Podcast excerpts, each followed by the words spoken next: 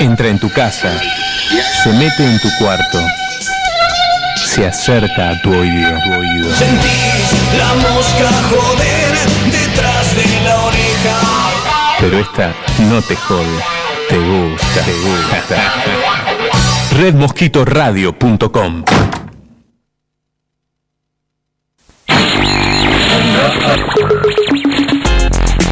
Usina. Roja. Usina roja. Usina. Roja. Roja. Roja. Roja. Usina roja.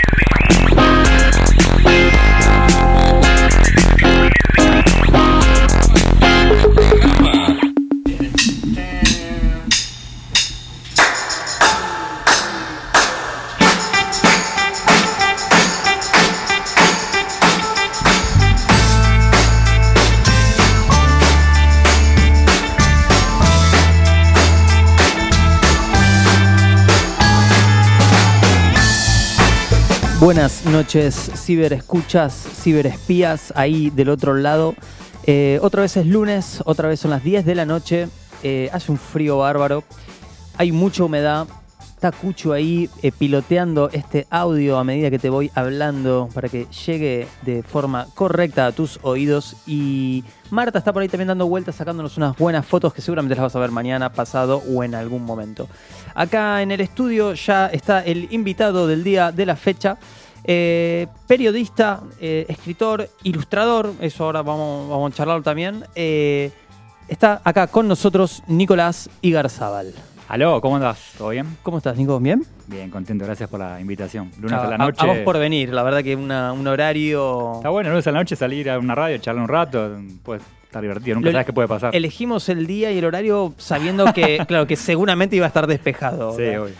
Hay algunos que todavía nos caminan con que, uy, justo ese día. El no, lunes no, no hay chance. nada. Si sos músico, ya tocaste. Sí. eh, Más difícil es sábado a la noche, sábado a la noche no van Total. Viernes a la noche y no, es difícil. Pero el lunes dije, che, está bueno. vamos. Barajábamos a veces el jueves y de pronto es como, no, el jueves no te va a venir nadie. Hay recitales. Hay También. recitales, hay, hay otras movidas que no son justamente esto, venir a charlar. Pero el lunes no hay excusa. ¿Qué tenés que hacer el lunes No a la noche? excusa. dale. Y- y Hasta la- el domingo a la noche te lo entiendo porque puedes ver Game of Thrones, qué sé yo. Claro, y, y hasta Una yo de serie. pronto también dudaría de, de pronto de venir. Un domingo, qué sé yo. Em, ¿Cómo estás, Nico? ¿En qué, ¿En qué andás? ¿Qué andás haciendo por estos días? ¿Qué te tiene ocupado? Estoy con cuatro cosas a la vez. Proyectos, laburos y Vamos, demás. carajo, ven, en, este- eh, en esta Argentina que dicen que... Estoy eh, dando clases, doy talleres de periodismo de rock en mi casa. Hace desde enero, nunca paré todos los miércoles desde enero, hace seis meses. Siempre ¿Son, con son un grupito ciclos nuevo. cerrados? Sí, ciclo o- de un mes. Ah, bien. Talleres de un mes. Y se va renovando la gente. Y, eh, entonces hice, hice todo enero, hice febrero. Son cuatro clases, cuatro miércoles. Ujú. Doy un poco de entrevista, hablamos de crítica de disco, le doy tarea, le pongo algunos videos, está bueno. La verdad que se arman cosas lindas, se conocen entre ellos, se, se arman grupos de amigos, Se de trabajo. futuros equipos. Sí, está eh, buenísimo, la verdad. Y tengo chicos de 16 años que están en el secundario y gente de 40 más grande que yo que por ahí nunca Mirá. escribió o hizo radio toda su vida y nunca se metió en la pluma por ahí un poco. sí. O que le pases Y- al menos el seteo general. Sí, eh. Entonces la verdad me, me- gusta y aprendo, aprendo mucho enseñando, preparo las clases. Claro, te iba a preguntar eso, ahí en el proceso Sí. de preparar la información, terminás vos también construyendo... Yo ba- bajé toda la información que tengo en la cabeza, sobre yo soy licenciado en periodismo de, de TEA y de Salvador, pero así con el periodismo de rock no tengo una, no hay, no hay- no hay una teoría, No. no hay un libro. Recién a- ahora, bueno, hace un- algunos años están habiendo Talleres, sí. cursos y talleres Escuelas. especializados. Sí, Eh, está buenísimo, la verdad, en, este- en esta época que esta parte estamos como medio de transición entre el periodismo digital, el gráfico. Lo mío se llama periodismo en la era del streaming, para que se entienda que es bien de ahora. Y empiezo igual a recorrer el camino desde los 70 con la revista Pelo y Pin Up. Les hago una especie de recorrida de todas las revistas. Hay contenido de, de histórico. Sí, ¿no? empiezo pa- para, para llegar a, a esta era hay que saber todo el pasado, digamos. Cómo Entonces, funcionaba, cómo Mm. funcionó y qué está pasando ahora. Sí, la revista de papel, digo, que ya casi no existen, ¿no? Es que Claro. solamente la Rolling y Billboard por ahí. Pero les muestro las de papel, vamos recorriendo un poco la historia de cada una, hasta llegar a los portales de hoy en día, la- las webs, Los digamos, blogs, redes eh. sociales, blogs y demás. Así que estoy eso muy, muy en- entretenido con esa Y faceta. te mantiene actualizado, tal cual. Digo, Sí, porque veo vos escuchan, que escuchan ordenar. los pibes de ahora. Claro. Y sobre todo hay un laburo de todas las semanas darle consignas y repasar como un texto y corregirle esto siempre el texto. También te mantiene el ejercicio de afilar. Sí, tengo ya la, la cabeza ya de editor de ver títulos, bajadas, eh, párrafos, frases, les voy recomendando cosas más estilísticas de cómo mejorar algunas cosas. Eh, entonces De pronto un ejercicio puede ser, hagan una crítica de un disco que ya conozco. Sí. Claro. Es una cosa básica. Escribir un perfil sobre Charlie García, la historia de Charlie García, en una página de Word, una página y media. Total. Y hay gente que se queda corta y le agarra medio pánico escénico y no, no sabe cómo, Sí, sí, no cómo puede resumir llevar a toda su puerto. vida. Y hay gente que me escribe tres páginas de Charlie y le digo, no, tenés que ser más sintético todavía, Claro. no ser tan Wikipedia, no tan, no tan duro, ¿no? Entonces eh, está ese balance entre información Sí, y... es- este mal de que vemos eh, la misma información redactada de la misma manera Copiada y en pegada, cinco sí. lugares diferentes. Es gacetilla de prensa, de Wikipedia, antes estaba en carta cuando éramos más jóvenes, se Sí, copiaba toda en cual. carta, o copian todos de Wikipedia, entonces medio que la tarea es un poco hacer que la, la data dura de Wikipedia, ablandarla y que sea más digerible, Personalizarla. ponerle onda, entonces si las correcciones van por ese lado, son personalizadas, también a cada uno le vamos trabajando, le- puliendo algunas cositas y ando a full con eso, ando colaborando, freelanceando por varios lados, en la Rolling Stone, en la revista Viva, en la revista Kid, que es la de la de Jenny, la Ujú. de las librerías, la cadena. Metiendo notas. Con notas bastante seguido. Hace poco hice de los piojos en la Ro- la Rolling Stone, 10 sí, años de la sí, es verdad, la vi. 10 años. eh, en- ¿Eras piojoso vos? No. Eh, tuve mi momento. En mi momento me gustaba la renga, los piojos y viejas locas. Y si creciste un poco en los 90, curtiste sí o sí eso. Y los redondos. Sin duda. Eh, no, no, era, no era tan Los fan, Redondos pero- es como una, una, una banda que no es necesario ser fanático. Digo, Está siempre, ¿no? Con Cuchus eh, hablábamos una vez que estábamos en, Ah. en un bar tomando algo de pronto y nos sonaba un tema y estábamos los dos cantando La lo sabés. re apasionados. Ah. Y que yo, yo sos ricotero, no, pero el argentino se sabe todas las letras de los Para mí ese Redondos. folclore de, de este país, menos de, de esta ciudad, la escuchás en el taxi, en un, en un kiosco, Claro. en la calle, ves una bandera, ves una frase, es, es el folclore. Lo está, como- tenés, está ahí sí. como arraigado como Samba de mi esperanza, que la conoces igual aunque no te guste Sí, sí, sin duda. el folclore. Los redondos me pasa por ese lado. Y el indio solista, obviamente, después. Eh, la- eran 10 años de la separación de los piojos, del último show en River. Y ese día, que fue el jueves pasado, hubo notas por todos lados. Todo el mundo la encaró de distintas formas. Vi un especial de, de TN, vi a unos portales eh, under como Rock and Ball, que también había. Entonces, cada uno como que lo llevó por su lado. Yo lo que hice fue una reconstrucción del show con todo testimonio de los músicos y un fan que subió al escenario a Sí. leer una carta emotiva. Así ¿Te que- comunicaste con algunos de ellos para hacer esto o eh, sí, algunos a tu sí, información? y otro ya me hice autoarchivo. Ya Claro, listo. me, me cité a mí mismo una nota de suplemento sí, sobre todo Tavo, que, que- que murió hace Claro. unos años, así que la única nota importante sí que quedó fue, fue la que le hice yo, una, una, una tapa, una tapa de suplemento sí. En Sí, el que se mostraba bastante 2000, enojado en ese Ciro, momento. Sí, entonces Sí. un poco la, la, la refloté, porque es el único archivo que hay, no, no porque me crea que, Sí, que sí. grosso, sino como basa esa nota. No, pero Fue tapa, estás, todo. estás estoqueado de data, es ser un periodista eso. Claro, sí, fui a la casa de mis viejos y re- re- repasando los, los diarios viejos que tenía guardado en un Claro. cajón, todo medio amarillento de hace 10 años. Y pensaba, tengo 33, tenía 23. Y hace, en esa época estaba haciendo tapas. Madre, cuando fue tenía 23 años. 23 haciendo tapas de suplemento sí, que es el, el diario más el diario de más tirada, en un suplemento que yo leía de, de chiquito en el colegio y de chiquito adolescente en el colegio. Sí, sí, la única data Y- viable de qué pasaba ese fin de semana. Sí, la agenda, obviamente. La agenda era fundamental. Mi sueño cuando estaba en el secundario era el suplemento sí y la Rolling Stone. Y las dos cosas las, las cumplí, escribí en las dos. Bien. Así que tuve que inventarme nuevos sueños y aparecieron los libros. Eh, hice el de cemento, hice el del indie, ahora estoy preparando un tercer libro, que es una de las cosas que me tiene ahí metido. Ese es el, el tercer eh, Sí. asunto en el que estás metido. Vengo a hacer como de, de terapia. La verborragia. y, la, y la cuarta cosa, me Pero pará, no, no, contá, contá un poquito. ¿Qué? Dame algo, una- una puntita. algo. Estoy escribiendo un tercer libro que es la historia de los estudios Panda, Mirá. estudios de grabación emblemáticos, históricos de Floresta, en la calle Segurola, donde grabaron Los Redondos, ya que hablamos recién, Sí. grabó en octubre, grabó Charlie García, grabó Fito Páez, el Sumo, eh, Calamaro, todo, todo lo- casi todo el rock argentino grabó ahí desde los 80 hasta la actualidad. Estoy eh, escribiendo los últimos años, donde está Catupecu Machu, Ah, donde está Carajo. avanzado, entonces. Sí, estábamos terminando ya después de un año de, de trabajo, de entrevistar al dueño, de cómo construyó el lugar, entrevistar a los técnicos de sonido y que me cuenten qué, qué, qué efecto usaban para cada canción, cuánto se grabó, en cuánto se grabó tal disco. Eh, entrevisté a cumbieros, entrevisté a gente de la cumbia, Sombras grabó mucho ahí, Sombra, Gilda grabó ahí, Rodrigo, Ráfaga. Sí, sí, súper amplio. Entonces, Panda. Es la historia del país, básicamente, la historia cultural Claro. del país. Se toca un poco con cemento porque es como la misma época, pero lo mainstream, es como lo, grabar en un estudio muy profesional y muy- Claro. muy, caro. Entonces va, va por ese lado. Y la cuarta cosa que estoy es que hace unos meses me abrió una tienda, una tienda digital que vendo libros de, de música. Decidí ampliar de, más allá de los míos que los vendo y que la gente me pregunta y se los llevo, se los... ¿Estás vendiendo? Vendo Ah, no, libros, vendo libros de música en general. No, no, pero te entendí mal. Pensé que estabas vendiendo tus libros, dije. Vendo mis libros, Pero tus libros escritos, Sí, ¿no? sí. Vendo mis libros, pero también vendo los libros de, todas las editoriales independientes de, Claro. de la ciudad, que conozco a todo el mundo y la verdad que Sí, empecé a unir, como a unir sea, los cables, llegar. recomiendo, claro, como la gente me pregunta qué, qué libro leer de los redondos, de qué, de qué estilo. Entonces como aproveché todo mi conocimiento de tantos años de, de comprar eh, Sí, libros. Ya, ya lo filtraste, ya sabes cuál va, cuál no va. Sí, soy como un sommelier, digamos, de Claro, libros de música. Te- sí, Bueno, gourmet. Gourmet musical, bueno, Claro. es la editorial de, de- que estoy yo y ahí como conozco todo el catálogo, pero también conozco de otras 10 más. Empecé a conocer editoriales que no conocía, a un libro que no conocía, tengo las últimas novedades, el del Indio Solari. ¿Lo, el lo leíste? Es un. sí, que- 800 páginas. Cuando lo ves te asusta, ¿viste? Sí, pero cuando pero arrancás, sí, además que está muy, muy bien administrado. Sí. Puedes parar cuando querés, un poquito. Yo, yo lo agarraba, lo empecé a agarrar en cualquier parte. Lo agarraba así Ah, tipo fantástico, rayuela. claro. Y decía, bueno, octubre. Y aparte ana- analiza tema por tema, es como una charla. Eh, está buenísimo, lo puedes agarrar. sí, como, como material de consulta.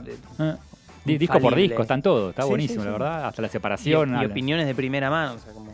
Eh, Está la opinión del indio derribando mitos, confirmando algunas cosas, Claro. riéndose, emocionándose. Cosas que ahora pasan a tener más sentido. ¿no? Claro. Decís como, ah, claro, tipo, esta era la que pasaba. Sí. ¿no? Y derriba mitos también de, de libros anteriores que uno creyó que se, se dijo tal frase, cosas el tipo dice que nunca se dijo. Total. O algo así, digo, uy, qué fuerte que te, der- que, que te derriben así una... ¿Qué, qué personaje, ¿no? Como hay, hay momentos donde no sabes si lo querés, si lo odias. Yo las dos cosas. Pasás por todos lados. Las dos cosas. ¿viste? Como qué, qué fanfarrón, qué ídolo. Sí.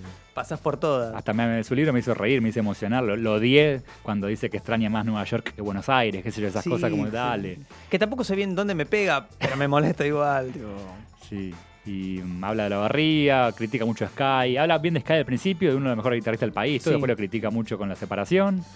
Que para, la- la- el tema de la paranoia y la, y la pelea por esas grabaciones en la cancha de Racing, que él dice que lo traicionaron. No queda muy bien claro. Yo creí que con el libro iba a estar como Sí, que iba a ser más eh, blanco sobre negro, eh. la cosa como, che, no, para, concreto. más esclarecedor, y pero no, no. y estamos en la misma duda que estábamos en su momento. Dice, dice que, que le empezó a preguntar a, a Poli y a Sky por, por esas grabaciones, que si cuándo iban a salir o que cómo era el tema. Y él creía que, que ellos dos se la encanutaban y que Claro. querían que iban a hacer plata sin él. No que, sé, bien, ¿no? que bien podría ser paranoia y... Pero no tiene sentido. ¿Por qué? ¿Cómo le, qué- ¿De qué forma lo podían estafar? Digo, ¿no? ¿Cuál, cuál era el acaban hace método? 20 años, ¿no? Aparte no. No, Lo leí, lo, le- lo releí, ¿no? Dice que hay una reunión posterior a la pelea, que eso no se sabía quizás tanto, donde di- directamente ya Sí, eh, bueno, ¿cómo resolvemos esto? Claro, ¿Cómo vamos ya a asumiendo tanto? que no tocaba más, ya era como diciendo, bueno, y chau. No, no- no era una pelea conciliadora. Y después apareció Sky, que hace poco le dio una nota en la Mega, contando también que él esperó un llamado del indio que nunca llegó. Sí, bueno, pero ahí entramos en cosas medio secundarias. Y mientras esperaba... Mientras Me esperaba- miró mal, bueno, basta, chicos. No, esperaba un llamado como de, perdón o reconciliación y mientras tanto grabó un disco, su primer disco Claro. solista, digamos, ¿no? Sí, sí, como, de, che, las fechas no estarían coincidiendo con lo que vos estás diciendo. Aparte, ¿quién espera un año de llamado? No, difícil. Claro, tal cual. Pero- Basta, te dejó. Claro, asumilo, ya está. te dejó. Bueno, acá sobre la mesa tenemos los dos libros que, que editaste. Tenés más libros editados, igual ahora Tengo de también poesía. Quiero, quiero que me cuentes también.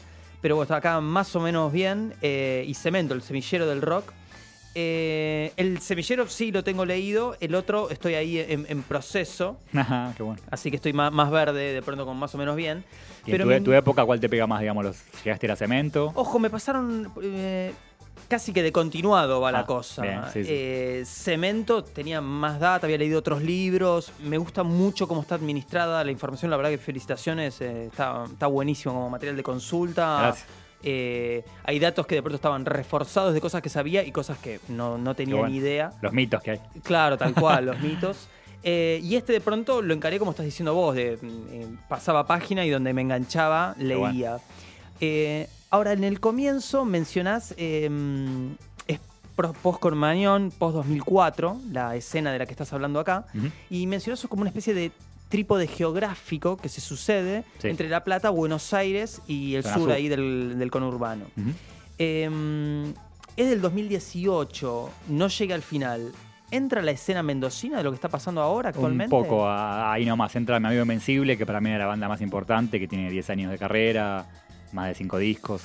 Y cuando lo estaba terminando haciendo, empezó a surgir un poco sí, la Claro. moda de Usted señálemelo, Perras. Razón de Beach y demás. Y no las incluí porque ya estaba como en el 2017 terminando el libro. Claro. Y no las incluí a propósito porque me parecía como muy nuevo, muy fresco y no quería Sin jugármela. meterte a hablar de algo. Porque que esa no- banda el otro año desaparece, como Tal el trap, cual. que está de moda el trap ahora, y por ahí el año que viene no está de moda el trap.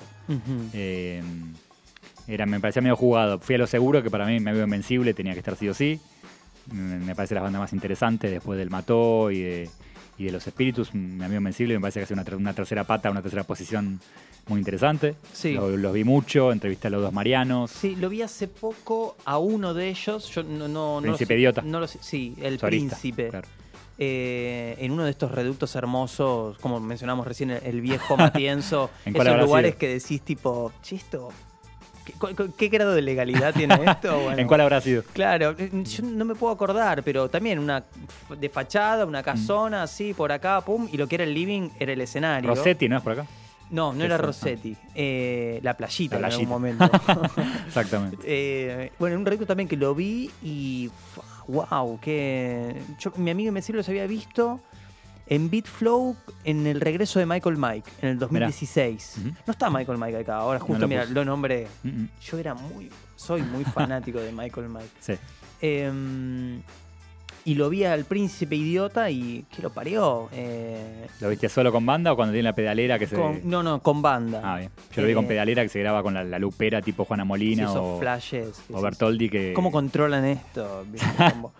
Que lo ves y dices, sí, entiendo, lo está haciendo, pero ¿cómo lo hacen? Eh, Con Graba tanta todo. tranquilidad, ¿viste? Sí, graba como mantra, ¿viste? Va grabando las guitarras, después unos Sí, sí. punteitos, después unos coros. Zarpado, la verdad que no, no lo había visto en ese formato y no está al, mismo nivel que de pronto la banda entera. Una cosa Sí. así muy bien hecha, muy buen sonido, eh, mucha clase para escribir. Eh, bueno, decías esto, que de pronto la parte de Mendocina, Me quedó por ahí ser al borde. 2017, es verdad, no tenía... Lo tomaba con pinzas, o sea, la, la seguí, la, la seguí, la seguí esa movida, la sigo, estoy al tanto, pero no. me- yo cerraba en diciembre del 2017 el libro y estaba medio ahí el filo, no, Sí, no, me no parecía entraba.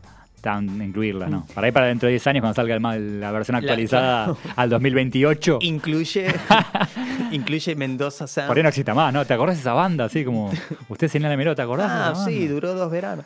Eh, Vos sabés que también otro dato que me llamó la atención fue que El Mató llegó a Cemento, digo, Sí. a tocar en Ese Cemento. es el link exactamente entre los dos libros. Exactamente, el loco link era ese, en este festival que encima eran la apertura Sí. y que entraron a último momento, ni siquiera estaban De casualidad planeados. porque se bajó el Nerd, Nerd Kids. Tal, que ¿Cómo sonaba en ese momento Nerd Kids? En mis videos y discos, me acuerdo. Qué espectacular. El primer disco era muy bueno. Sí. Estaba Ale Sergi dando vueltas Sí. ahí de invitado y no sé si había alguna mano más ahí. Tuvieron, tuvieron su, su- su verano también. Tal moda. cual. Con el cantante llamado Mr. Moon, me acuerdo. Sí, sí, sí. Eh, también en la época de Miranda, también como esa cosa media electrónica, andrógina. Sí, en un poco era eso, momento- 2004, 2005.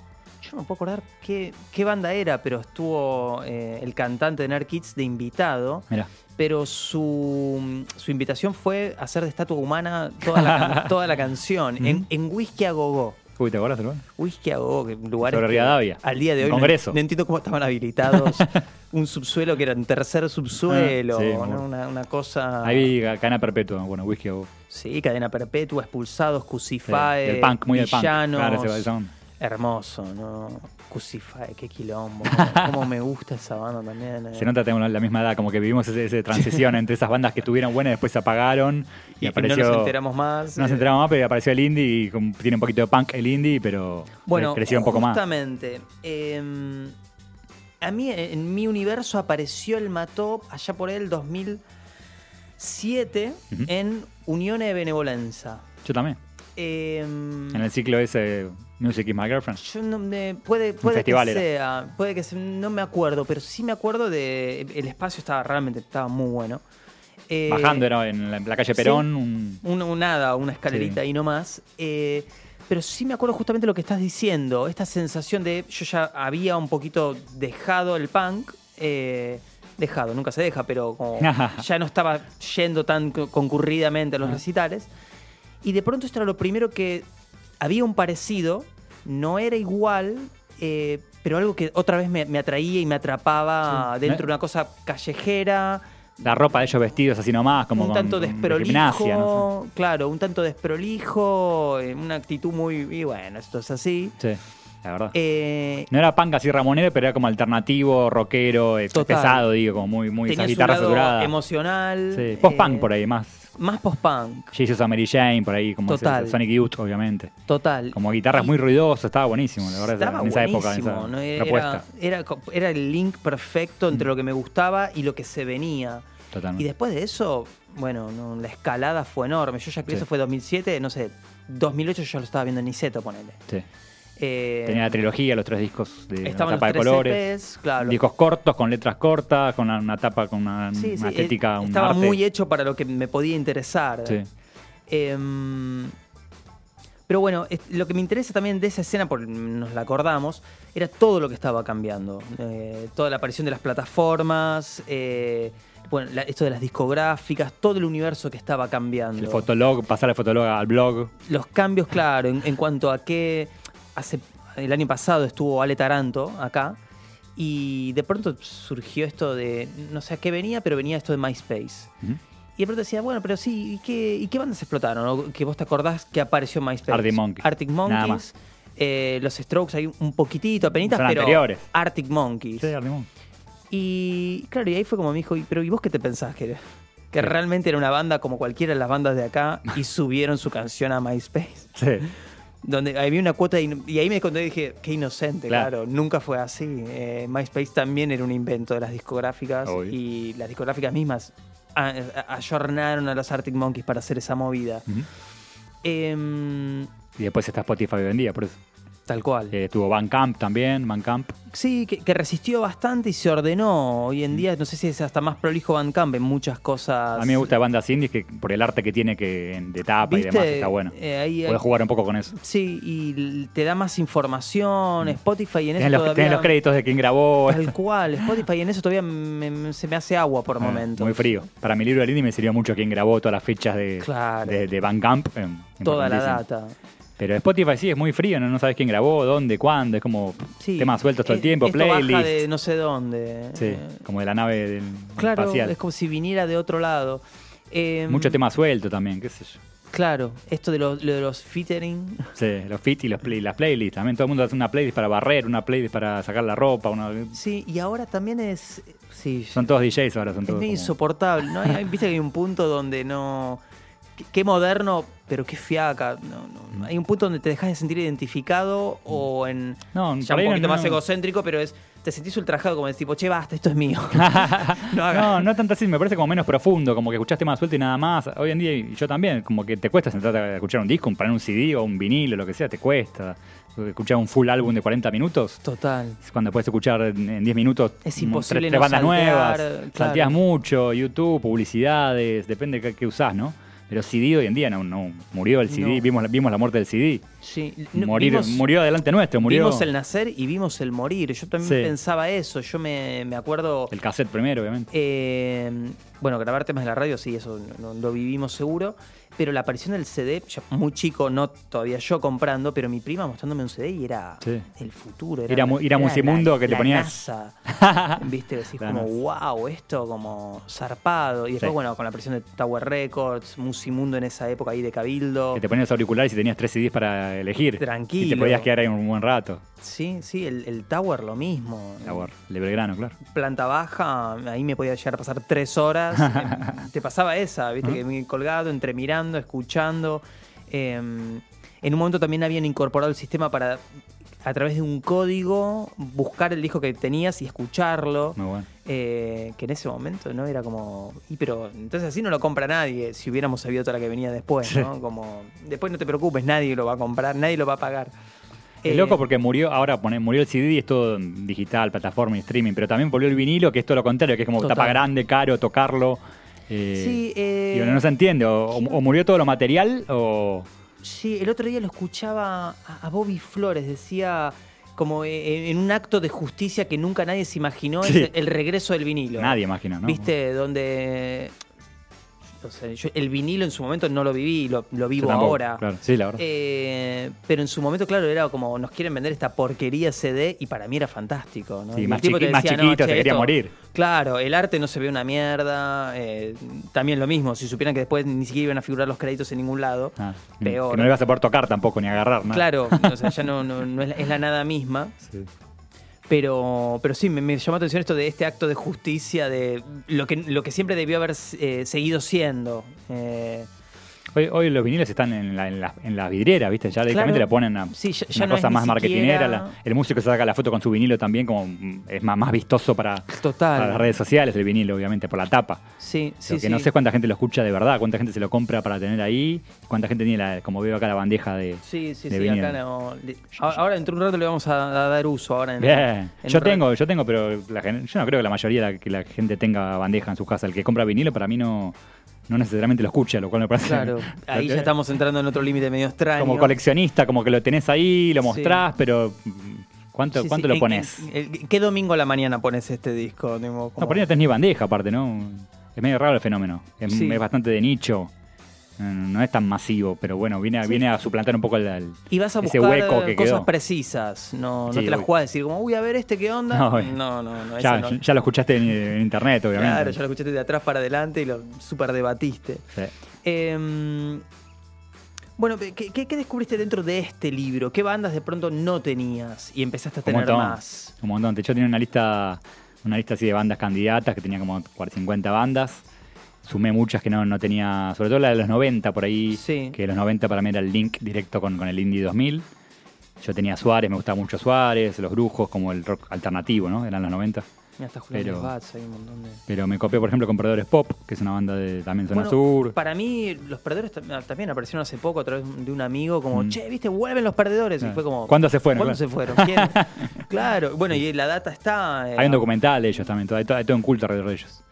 Pero es una banda de los 90 muy cultural del lo-fi, en cassette, obviamente.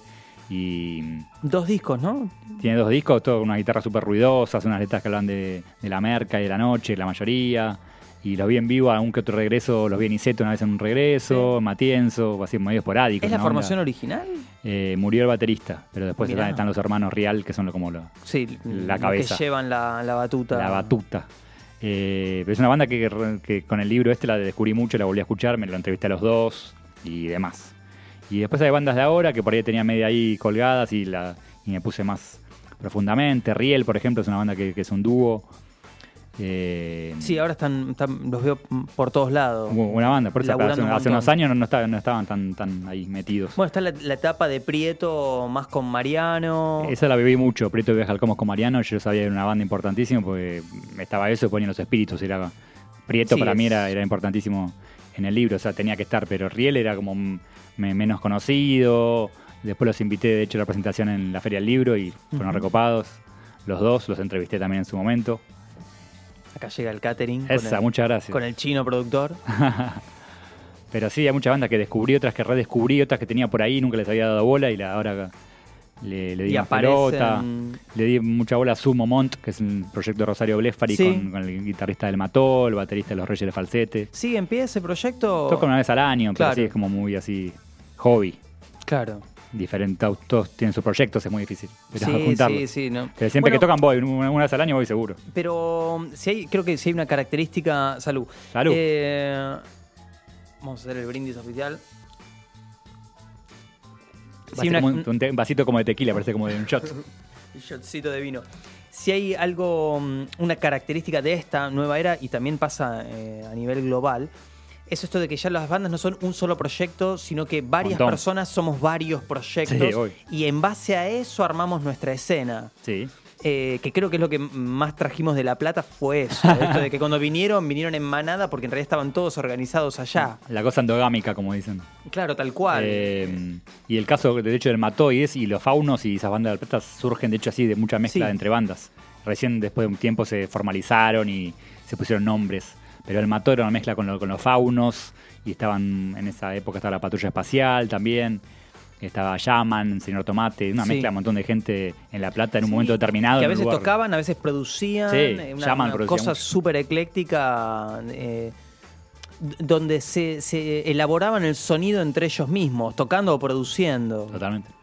Inventándose nada, grabando cosas caseras. Tal igual. cual, Había que inventarse los lugares para tocar y los lugares para grabar, obviamente. Shaman fue muy importante porque produjo los tres discos de, del Mató la trilogía. Claro, los tres EPs. La discusión esta de más sonido abierto o Sí. más crudo. eh, Dice, no, no, bájale un poquito la sonoridad.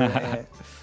Te voy a dar a elegir. A. Solo uno de estos dos vinilos va a sonar. Voy a ver. Y Uh, lo tengo. que elegir. Lo fui a ver el sábado. a- ¿Lo fuiste a ver? Sí, ¿De quién estamos hablando? de babasónicos. y ojo, nos están mirando por cámara. Ojo, también ahí te están espiando. Tenemos para fui a ver el elegir. sábado y lo tengo ese vinilo porque me gusta tanto Babasónico que cuando lo reeditaron, o sea, no, no reeditaron, lo sacaron por primera vez en vinilo 10 Sí, años total. después, 2011, de verdad, de verdad me, me, me lo compré o me, lo- me lo han regalado por un cumpleaños, ahora que me acuerdo. A mí también. Pero está buenísimo ese disco, lo fui a ver el sábado al hipódromo y me quedé con. Me, me quedé- espectacular. faltó un par de temas, faltó ese rock, faltó un par Eh, de a, mí me, a mí me pasó, vi la lista de temas después, me arrepentí mucho de no haber ido. De hecho, creo que es de las primeras presentaciones de disco de Babasónicos que no fui. Sí. Eh, después vi la lista de temas y no, no sé si es exactamente lo que habían promocionado, ¿no? Hacían tanto hincapié en... Todo el mundo dice lo mismo. La verdad. pregunta es, infame, la pregunta es dopádromo, la pregunta es, che, loco, esto va a ser la puta madre. Me Y pasó lo no- mismo. No hubo. Aparte eran como tres shows adentro de uno, una cosa. Dije, uy, Claro, dije, esto va a dije, el ser escenario va a cambiar. Se va a mover el escenario y va a cambiar las ropas Sí. de todo y la temática. Dije, por ahí van a tocar entero Sí, sí. todo un disco en el medio. Total, yo flashaba Eh, esa. Van a hacer covers y no sé, cosas raras. Yo y- flashé Fue como un mismo show dividido en tres. Como... Con todo el respeto y el amor, digo, que me merece, porque lo siento, pero cuando vi la lista de temas, como dije, ah, sí, es un show con las canciones que tienen que tocar de cada disco. Y muy, no basado en un discu- show. muy basado en discutible, eso está bien, la- la Claro. presentación del disco. Pero hay un Igual tema. me, me parece un discazo, con lo que venía bueno. pasando, me parece un muy, muy, muy buen disco. Habrá- Abrieron con Ingrediente, que es el último corte. Y después los temas viejos solamente tocaron eh, sobre la hierba de pasto. Sí, Yo tampoco esperaba temas viejos igual, pero bueno. sí. Y alguno que otro de Miami, los desfachatados, desfachatados. Que tampoco, ¿no? No me está sorprendiendo. No, no, tocan siempre, ¿no? Eh, Obvio. Claro. Pero no, estuvo bueno el show, digo, buenísimo, es Babasónico, pero uno como es una banda tan... Se hizo tanto hincapié en Sí. lo que se viene. Está bueno el festival que haya tocado en Garamo y... Sí, y- sí, hay, hay, hay algo también ahí para charlar de, de la selección que hubo, ¿no? Sí, pero es una banda que linkea muy bien con el presente, eso está Total. bueno, que, que conecte y generaciones como pasó en su momento con Infame, que habían tocado con los Natas de Natas, Soporte. y, ahí estuve, en Obras al aire libre. Ese, Luchi Camorra y un par más. Total. Como que abre, abren el abanico, está bueno, porque no todas las bandas Sí. dan, dan ese espacio y se Sí, nota que... Ingaramo, Catriel, Catriel, Paco, Paco Moroso. em, ¿Cómo se llama? Ah, Conociendo Rusia. Conociendo Rusia. Eh, Ibiza Pareo, que bueno, son un, un clasicazo ya. Pero son muy, muy de ahora, muy del 2019-18, aparte Sí, está bonita. claro. Se nota que no, son- no son bandas que, que son como del mismo sello, esos tongos que hay siempre, Sí, total. sino que es una banda que los eligieron ellos, que saben que están buenas. sí, nos parece que esta es la pomada. Le pusieron ficha, Bien después, sí. después si lo vas a ver o no en vivo, si vas Claro, a antes ¿Te a verlos, o no? pero como que le pusieron fichas, una linda bendición de ellos también. Mm. Muy bien, me sorprendió. Bueno, esta es la opción A. Me copa. Y opción B tenemos. Mm. Ese no lo tengo, vamos con eso. Ataque 77 sí le puedo esperar. Ataque 77. el 1990, Cielo producido por Juanchi. Entonces, Babasónicos se está yendo en este momento al mazo. Porque ya escuché, escuché mucho Babasónicos estos días. Este. Eh, bueno, esto también tiene un- por mí, eso, obviamente. un regalo también muy, muy puntual de, de- de un amigo que compartíamos mucho. Es el, origi- el original de Trípoli. Radio Trípoli. y obviamente vas a poder elegir, ¿no? Qué bueno. Qué lindo. Sí, tiene espadas y serpientes, este, obviamente tiene los hits. Es el. Eh, me el- gustan su, todas. su clásico de los 90. el disco que los puso Eh. verdaderamente en el mapa, al margen de toda la información que hay en el libro. Mirá, Hacelo por mí es el tema 3 del lado B, es como casi al final. El- ¿Viste? Bueno, el, el lugar en el que iba era el de balada, no era el de Sí. hit. Está bueno que abre el lado B con espadas y serpientes. Que, que está bueno para abrir. Buena Eh, apertura. lo puedo esperar, bueno, abre el, el lado A, que es el tema que le da, le da el... La verdad que me gustan todas. Pondría una media rara, una que no escuché hace Sí, mucho, una cosa sí. así. Va- Vamos a elegir, sí, vamos a elegir, vamos a elegir lo que no. Eh, Solo por placer, estaría bueno. Me parece. estoy- No te estamos de pudiste acuerdo. aguantar, todas, todas muy sexuales, no te pudiste aguantar solo por placer. Y pensá que eran pibes de qué. Sí, digo, se morían Era así. grabada por el Chino Vera, claro, el bajo es el bajo todavía está el Chino Vera, el bajista original, antes, antes de Leo de Actual Checo. Club del 77. Exactamente. Pero vamos con esto, entonces solo, ¿Solo por, placer? Vamos. Radio Trípoli, qué genial.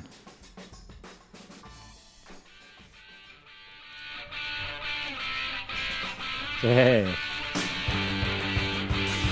Recomiendo el último disco de Ataque 77 también. De Triángulo de El Fuerza. triángulo- Sí, lo escuché con poca, poca esperanza, poca fe, porque los últimos discos sin Ciro y demás no, no, no había mucho entusiasmo. No venían. Pero el último disco está bonito, tiene un, tiene un, tiene un tema folclórico que me sorprendió con Petico Carabajal. Sí, Tiene un reggae, un tema con Campino de los Josen. bien ecléctico. Muy bueno. Bueno, vamos a escuchar, solo por placer.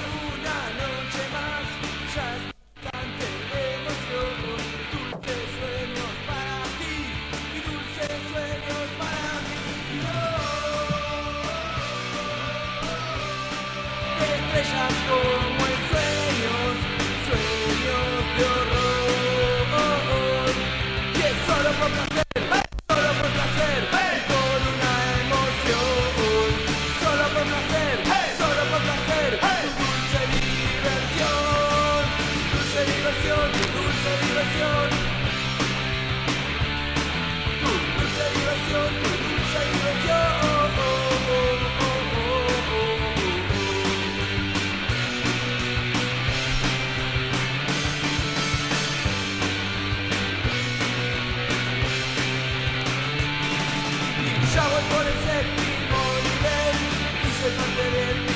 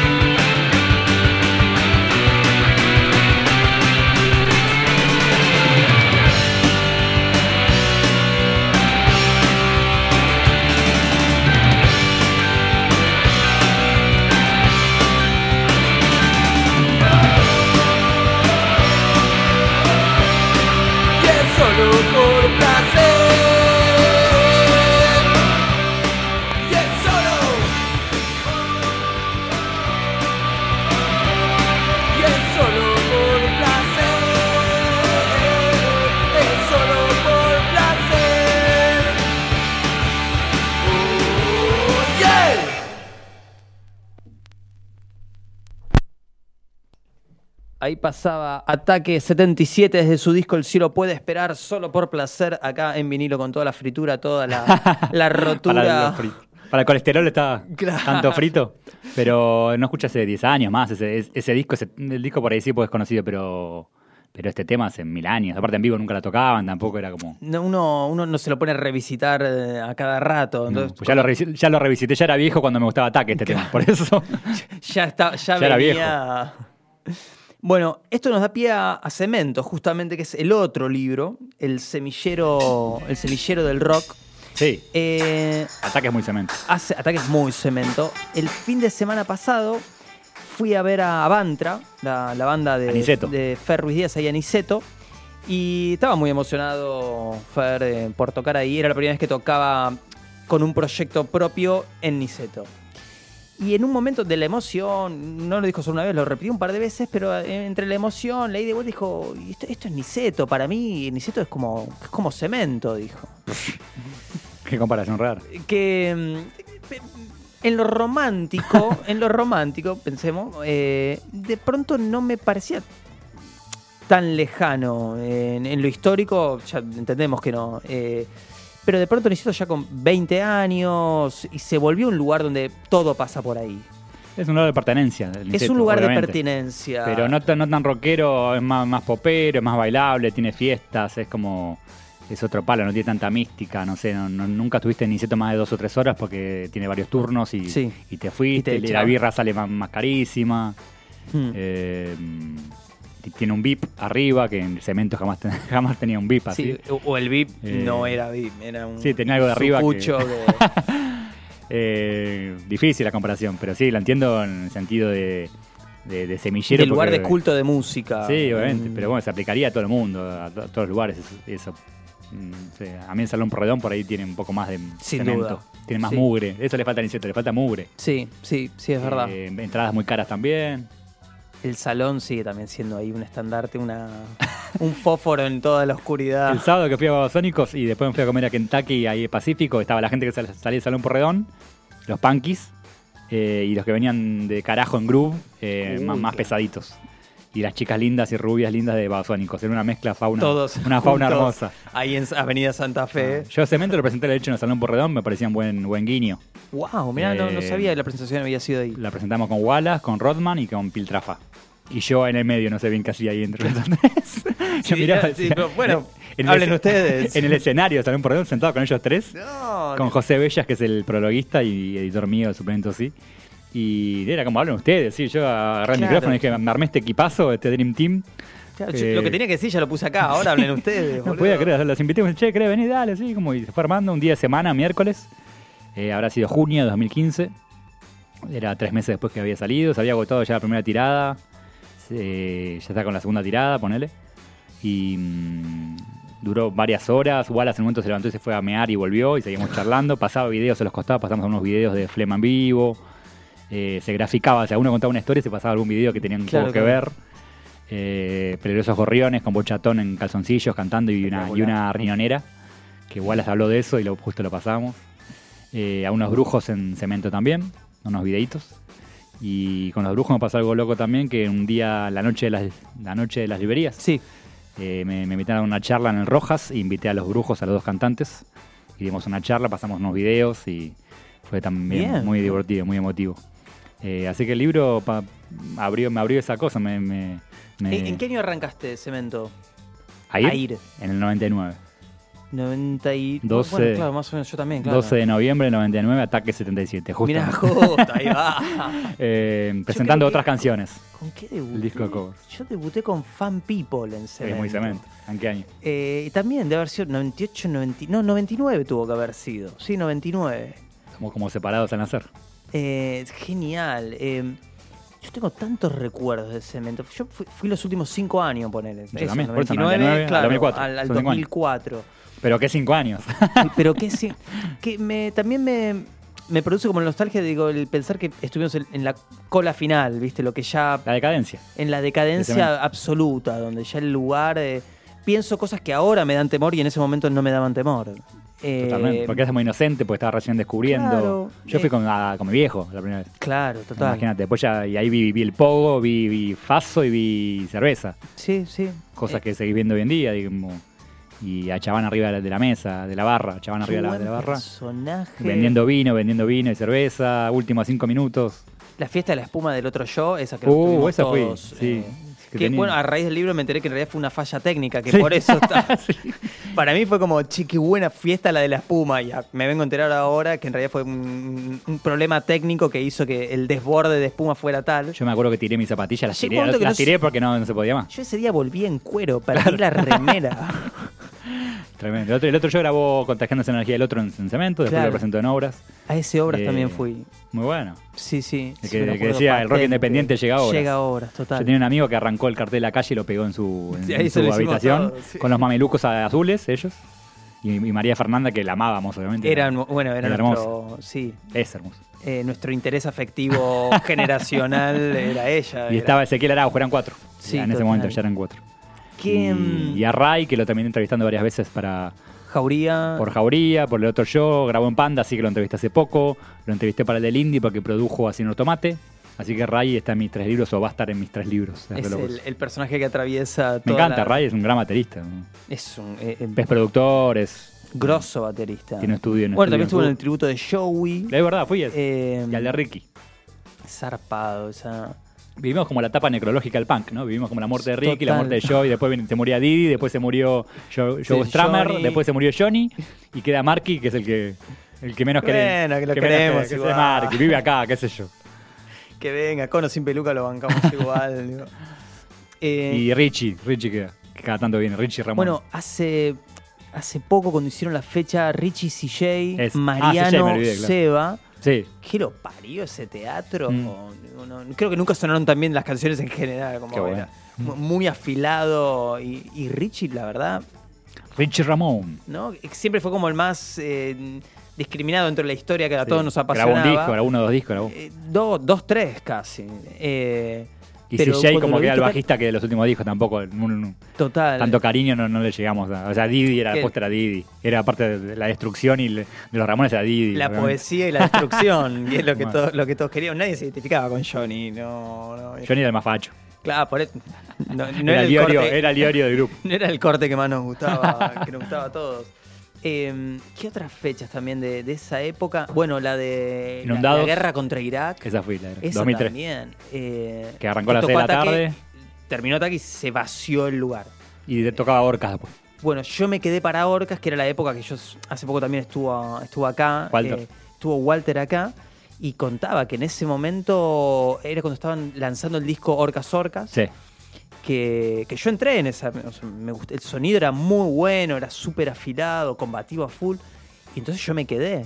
Y me dijo, ah, gracias, porque había 15 personas. Sí, es verdad. Me acuerdo que llovía, que estaba todo mojado y que había agua que salía, era justo tocando orcas Bueno, y venía lo la- que agua. pasó fue que apenas terminó el ataque, salieron todos, se cagaron mojando. Es verdad. Yo me quedé adentro y cuando salí, como que ya había pasado la tormenta de verano, porque hacía un calor bárbaro. Creo que era marzo, sí. marzo. Era, estábamos ahí y cuando salí estaba todo dado vuelta y yo salí peor como fresco. ¿Qué pasó? También tocó carajo ahí, ¿no? Cadena Sí. perpetua. Bueno, yo estuve también en el debut Cabezones. de Carajo. Mirá. Cuando ab- eh, abrió para Ataque, Mirá, que tocaron... yo tengo el registro al día de hoy. 2001 debe ser. 2001, eh, al día de hoy, de estar ahí agarrado de la valla y la sensación de que te estallaban los oídos. era esos gritos de corbata.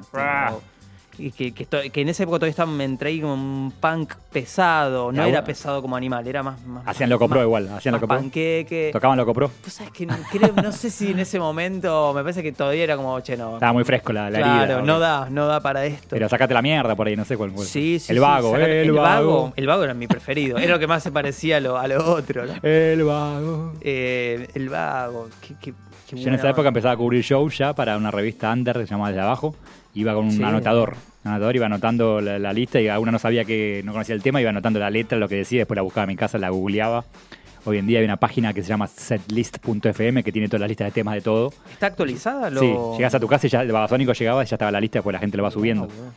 Y si esto me hubiera servido. Y te, y te hace un gráfico torta que dice de qué disco es cada una Claro. y qué disco tocó. Yo te sacaba cuenta y decía, bueno, tocamos ¿Cómo nos mucho. gustan los algoritmos ahora? La puta madre. De carajo me hubiera venido bien. Lo vi mucho, mucho en, en cemento, pero en las coberturas de mi vida era, era eso. Carajo, San Camaleón en esa época, ¿no? Sí. Primero, primeros 2000. O antes de Cromañón, por lo menos. Sí, sí, sí. San Camaleón, Caramelo Santo, estaba muy, muy arriba. Cabezones, Cabezones Eh, también lo he visto ahí. Sí, también. mucho.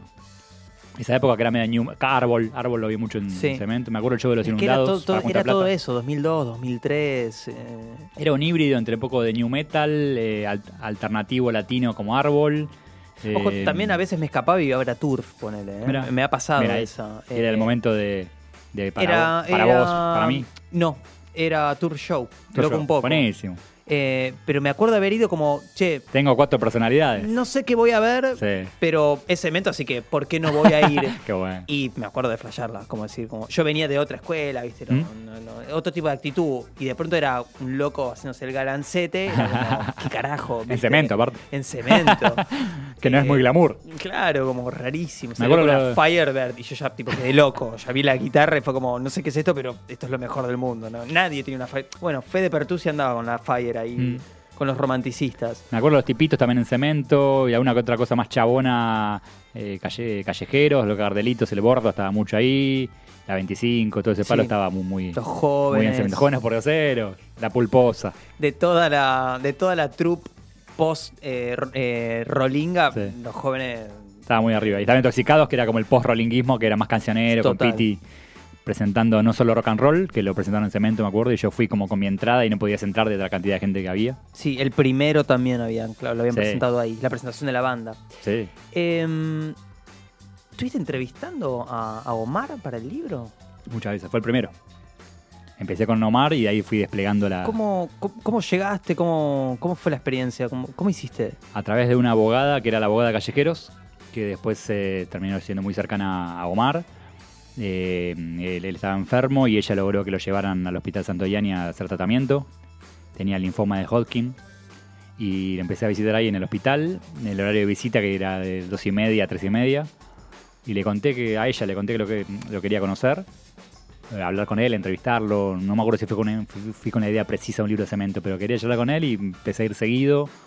Y iba ano- anotando cosas, lo grababa. Y un día le propuse que le dije que quería hacer un libro sobre cemento, no, no tan ligado a Cromañón, ni tanto el dolor, ni la tragedia, sino algo todo lo anterior Ajá. de su vida. Y me dijo que sí, y ya directamente me iba anotando la- las bandas que le quería pre- preguntar o consultar. Iba con una lista que decía Luca Proda, Enrique Espinosa, y él me iba contando por cada una Sí, como, a una- cómo los conoció. libro, como Tiene un capítulo propio de él hablando. Claro. Eran pocos los redondos. Y me dice, sí, la negra poli, tal Sí, cosa. como, como un disparador le hacías eh, Y y tipo una era muy- devolución. Totalmente. Eran charlas muy divertidas. Ahora mezclaba todo con. Pero con- ahora me llama la atención eh, haber logrado llegar a hablar, porque en una, una época complicadísima Sí. y, que, y que él estuviera también abierto a hacerlo. Fue, fue una suerte, fue un momento de su vida. También después le dieron prisión domiciliaria y, y fui a la casa y, y pegué buena onda más con, con- con gente de su entorno. Eh, él estaba en un momento previo- particular, él estaba, él estaba enfermo, pero también estaba, estaba optimista con, con recuperarse. Eh,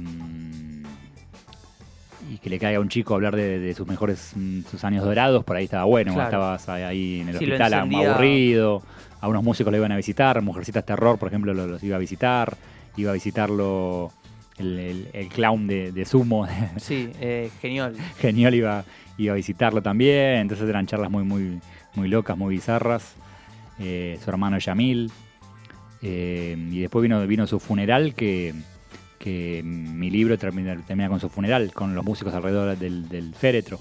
Músicos de Masacre, los, los Ataques, los Miranda, Sky. Sky, la Negra Poli. eh, alrededor de él, ahí en, en- en ese año 2014. Eh, Vos, previo a esos encuentros, habías tenido la oportunidad de hablar con él, eh, digo, previo al accidente inclusive. eh, lo había entrevistado una vez para la facultad. Eh, de 2004, un mes antes de la tragedia de Cromañón, yo hice un trabajo sobre las bengalas en el rock, si eran peligrosas o divertidas. Eh, empecé a ir mucho a Cromañón eh, por laburo, cubría callejeros, cubrí mm, Cadena Perpetua, Los Gardelitos, el Festival Sin Marca, ese que se hizo que, que era sin marcas. Y mm, a uno de seguridad le dije que la andaba buscando al chabán para entrevistar para un trabajo práctico de la facultad, algo así. Me dijo, venite el martes a la tarde que hay reunión de staff de laburo, estamos todos. O sea, lo vas a ubicar, claro. Hice guardia el martes a la tarde en el Cromañón, llegó él y lo encaré y charlé con él, me junté después con él. Y le dije esto de las bengalas y me dijo, sí, las bengalas son muy peligrosas, son cancerígenas, no tengo forma de, de- de impedir que pasen porque las chicas se la pasan en la ropa interior o los chicos en las zapatillas, que no hay forma de, de evitarlas, que son muy peligrosas. ¿Vos Y eso er- eran audios o...? Sí, en el cassette y- ¿Tenés todo ese material? Y no, después lo borré. No me, arrepiento el día de hoy que lo, lo borré. Porque en cassette y todo el tiempo estaba Sí, sí, había que reciclar. dije, dije, Chabán es un tipo accesible, ya lo entrevistaré otra vez. Y fue justo, fue en noviembre de 2004. Eh, y aprobé una materia con, con ese trabajo práctico que se llamaba Las bengalas en rock, peligrosas o divertidas. Con signo de pregunta, ¿peligrosas o divertidas? Y entrevisté a una amiga fanática, fanática callejera que me contaba dónde compraba las bengalas y cómo se las pasaba. Y hice un recuadro sobre la banda, la banda más bengalera, y la Callejeros. Que en ese momento, claro. Conté en qué Bueno, temas se esto, prendía esto más que te cuento de Turf, digo, También había. En cuanto salieron al escenario, Sí. había tres bengalas a la vez. Mirá. Una- Y es una banda que no se imagina tampoco muy bien. No. Yo vivo Babasónicos también, bien Babasónicos. Claro, sí, sí, Al aire libre, en el. Ahora todos volvemos a recuerdos de pasando en todos lados. En ataque había. En ataque había un montón. Yo terminé con quemadura por todos lados. Mi miedo con las bengalas era eso, las, las quemaduras, los petardos en el piso, la- las candelas, que te caigan los tres tiros. Yo veía que cada vez eran más peligrosas, eh, sobre todo en el palo de callejeros y todo Sí, ese palo, se la, bandera, liberado. se peleaban por ver quién tenía más. Habían facciones de barra brava que se peleaban entre ellos en robarse las banderas y en, y en quién pasaba más bengalas. La y famosa futbolización. Sí, pero en callejeros era muy, muy- estaba la familia Piojosa y el fondo no fisura, que eran como dos subgrupos. También me llama la atención de, de Omar mencionando como el público de Memphis la blusera como el más complicado. Sí. ¿No? Es como. Todo el mundo me coincidió en esa, en esa versión. Pero es que. Ah. ¿no? Como- Y también se pelean los de Nueva Chicago con los de. que era por un quilombo de fútbol en realidad. No es que eran los, los fanáticos eran quilomberos. Era. Se jun- quilombo. se juntaban justo dos facciones de diferentes equipos y con eso el era Boys. quilombo. Nueva claro. Chicago y el Boys de, de Floresta ahí. Toda, toda la movida. Me lo contó él así como al pasar, después toda la gente que hablé, entrevisté a gente que estuvo ahí, me contaba que Ah. terminaban que armaban quilombos, eh, a cantante una vez le pegaron, a Adriana Otero una Sí, vez sí, le pegaron. mencionaban. Eh, cuentan una chica que se empieza como a toquetearla o a tener sexo con ella en el medio de un recital. Cosas así como, Sí. como, como fuertes en una banda que Memphis uno... Sí, no lo asocia. Moscato Mo- Pizza Moscato, Painá. claro, tal cual. Pienso en esa canción y digo. Tinelli, Tinelli no, saliendo, claro, saliendo no, no me- arrancando el programa. Que Pero ni- se ve que en los ahí. 80 era más, más, más pesada un poco la, la cosa. Pero toda la gente que entrevisté coincidió con eso, es muy, muy loco, la verdad. No, no es que yo quería hablar mal de ellos por algo en especial. ¿Te acordás la, la última vez que fuiste? Sí. ¿Qué ¿A? Cemento? Sí. Eh, Yo estoy, estoy- estoy en la duda, no, no me puedo acordar. Sé que fue ese mismo año. me acuerdo de la de Cromañón, me acuerdo. La de Cemento, 2004. San, San Camaleón, me parece San Camaleón, en la época del primer disco de ellos, que me gustaba mucho esa banda, era Cancioneros para Niños Sin Fe. Eh, 2004, debe ser poca gente, era un lugar que lo llenaban como la mitad, solamente la parte de adelante. Eh, estaban recién empezando, pero me- estaba buenísimo, era como medio como árbol, como más chiquito más que árbol, lo Sí. producía de hecho el guitarrista de árbol. Eh, lo vi mucho en Salón Porredón y como que una vez al año hacían como su cemento así autogestionado y demás. Y esa debe ser una de las últimas veces que lo vi, 2004. Yo, que- ahora que lo estoy pensando, creo que fue la, la Navidad de dos minutos. Creo que fue. Mirá, Que fue de- también. ahí nomás, un una semana antes de Cromañón. Sí, sí, sí. Y está bueno que en una nota del Mosca que dice: Para mí esto va a terminar siendo un estacionamiento. Y 2007. sucedió, sucedió. Claro, el Mosca Por eso lo puse, visionario. ¿verdad? Lo había entrevistado para su momento, sí, eso. El Mosca verdad. visionario. Total. O un shopping, No, esto para un mí va a shopping, terminar, esto Un va a terminar un- estacionamiento, dice. O un edificio de no sé cuándo. Tipo. Esa fue una entrevista que hice para el suplemento Sí, que era Piltrafa, El Bala de Cadena y Mosca, que tocaban juntos en obras. Y me acuerdo que me mandó mi editor, que es el que le hizo el prólogo de Cemento, José Bellas. Me mandó a entrevistarlos y decía, no, no puedo creer que me junten esto. O sea, o sea tengo que Claro, entrevistarlos. Y o sea, me pagan y me pagan por eso. vez. Y me pagan. Y encima lo publico en un medio que lo va a leer gente y se va a divertir también. Como nada. Si me junté con los tres en la puerta de Cemento, eh, creo que la idea fue de mi editor. tipo, juntarlos en la puerta de Cemento, que hagan una foto ahí como... Sí, después te vas al café, a la esquina. y después fuimos a chao. café, sí, to- todos to- tomaban cafecito, tecito, digo, che, qué poco, poco punky. Claro. ¿Qué hora es, loco? ¿A qué hora arrancan? Era ustedes? 2007, era dos años después de- del cierre de cemento, se hablaba de, alguna, de algún regreso, de reabrirlo, de... Sí, el encargado una- que estuvo La viviendo- cooperativa, el encargado que vivía ahí, las manos de Felipe habían hecho una movida y demás, de una asamblea, pero nunca se logró. Cadena Así que perpetua, inclusive el mismo encargado fue como dijo, che, muchachos, no vengan más, porque en No, cualquier momento... Claro. le van a echar de la casa. Me van a sacar la choza, déjense de joder. Exactamente. Y después Cadena Perpetua filmó un video en el 2007, un video de, de- de- con lugar cerrado, obviamente, pero Sí, le sí. golpearon la puerta, salió este tipo que vivía ahí. Y mándense. Como... Sí. Y dos minutos también, el documental de los 20 años, dos minutos, fueron, golpearon la puerta y también. Y filmaron un par de cosas de cómo era cemento, como una arqueología, como el Titanic hundido, viste, meterte ahí a ver qué hay. Sí, sí, sí. Fuiste hace poco a la. Hace poco no, ya debe haber sido hace tres años, dos años. A, cuando presentaron el documental ahí, esa noche. Sí. Yo, vos sabés que fui, pero. Estuvo quise, bueno. quise mantener mi. O sea, quisimos decir, si la hacemos, la hacemos como la hacíamos. Tuve, me agarré una mamúa. No me, no me acuerdo el documental, no. no. ¿Cuándo fue? ¿El año pasado no el otro? Debe haber sido hace dos años, años. una cosa así. Pero el de ya- Lisandro. pero de por sí ya entrar, hacer la movida todo, te- tenía su... Era mi idea, mi idea primaria, era primero presentar el libro ahí en cemento y no, no lo logré. Hablé con el ministro de, con el Ministerio de Educación y no, no lo logré.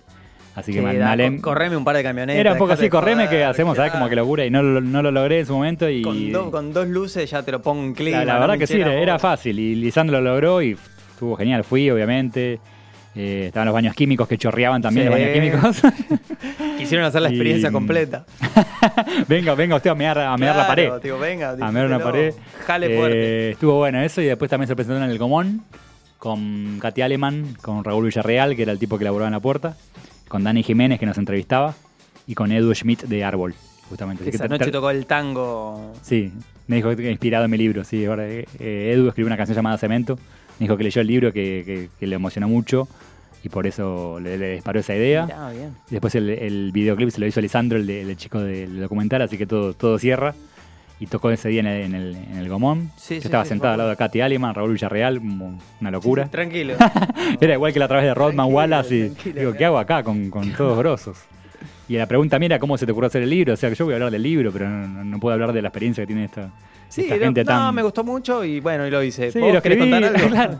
Katy Aleman, ¿cómo fue la inauguración del cemento? Era Claro, se, se como, termina ahí la anécdota. que- ¿Y a vos cómo se te ocurrió? No, se me ocurrió, tenía ganas de un libro de cemento, fue muy Sí, importante. no, ¿Qué eran épocas muy locas. Está Katy Aleman al lado mío, ¿qué te puedo decir yo? Agarré los últimos, eso, 99 al 2000. Claro, digo, la, la etapa más berreta. Que hable ella, que es la, que es la grosa. Es la culpable de que estemos todos acá. Bueno, Nico, hemos llegado al final. Bien. Ahí ya del otro lado de la pecera. afónico ya. Ya anda, anda el doctor Petinato dando vueltas, está Frank por ahí. Eh, vamos a darle paso a la, a la Academia de la Nada.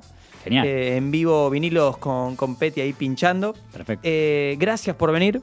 Eh, me encantó la charla. Vamos a tener otra oportunidad seguramente cuando, cuando, Cuando venga quieras. el tercer libro. Vamos, panda. el Estudios Panda. Así que será hasta la próxima. Muchas gracias por la invitación. A vos por venir. Bueno, y nosotros, como siempre, lunes, 22 horas, acá en Red Mosquito Radio. Hasta la próxima.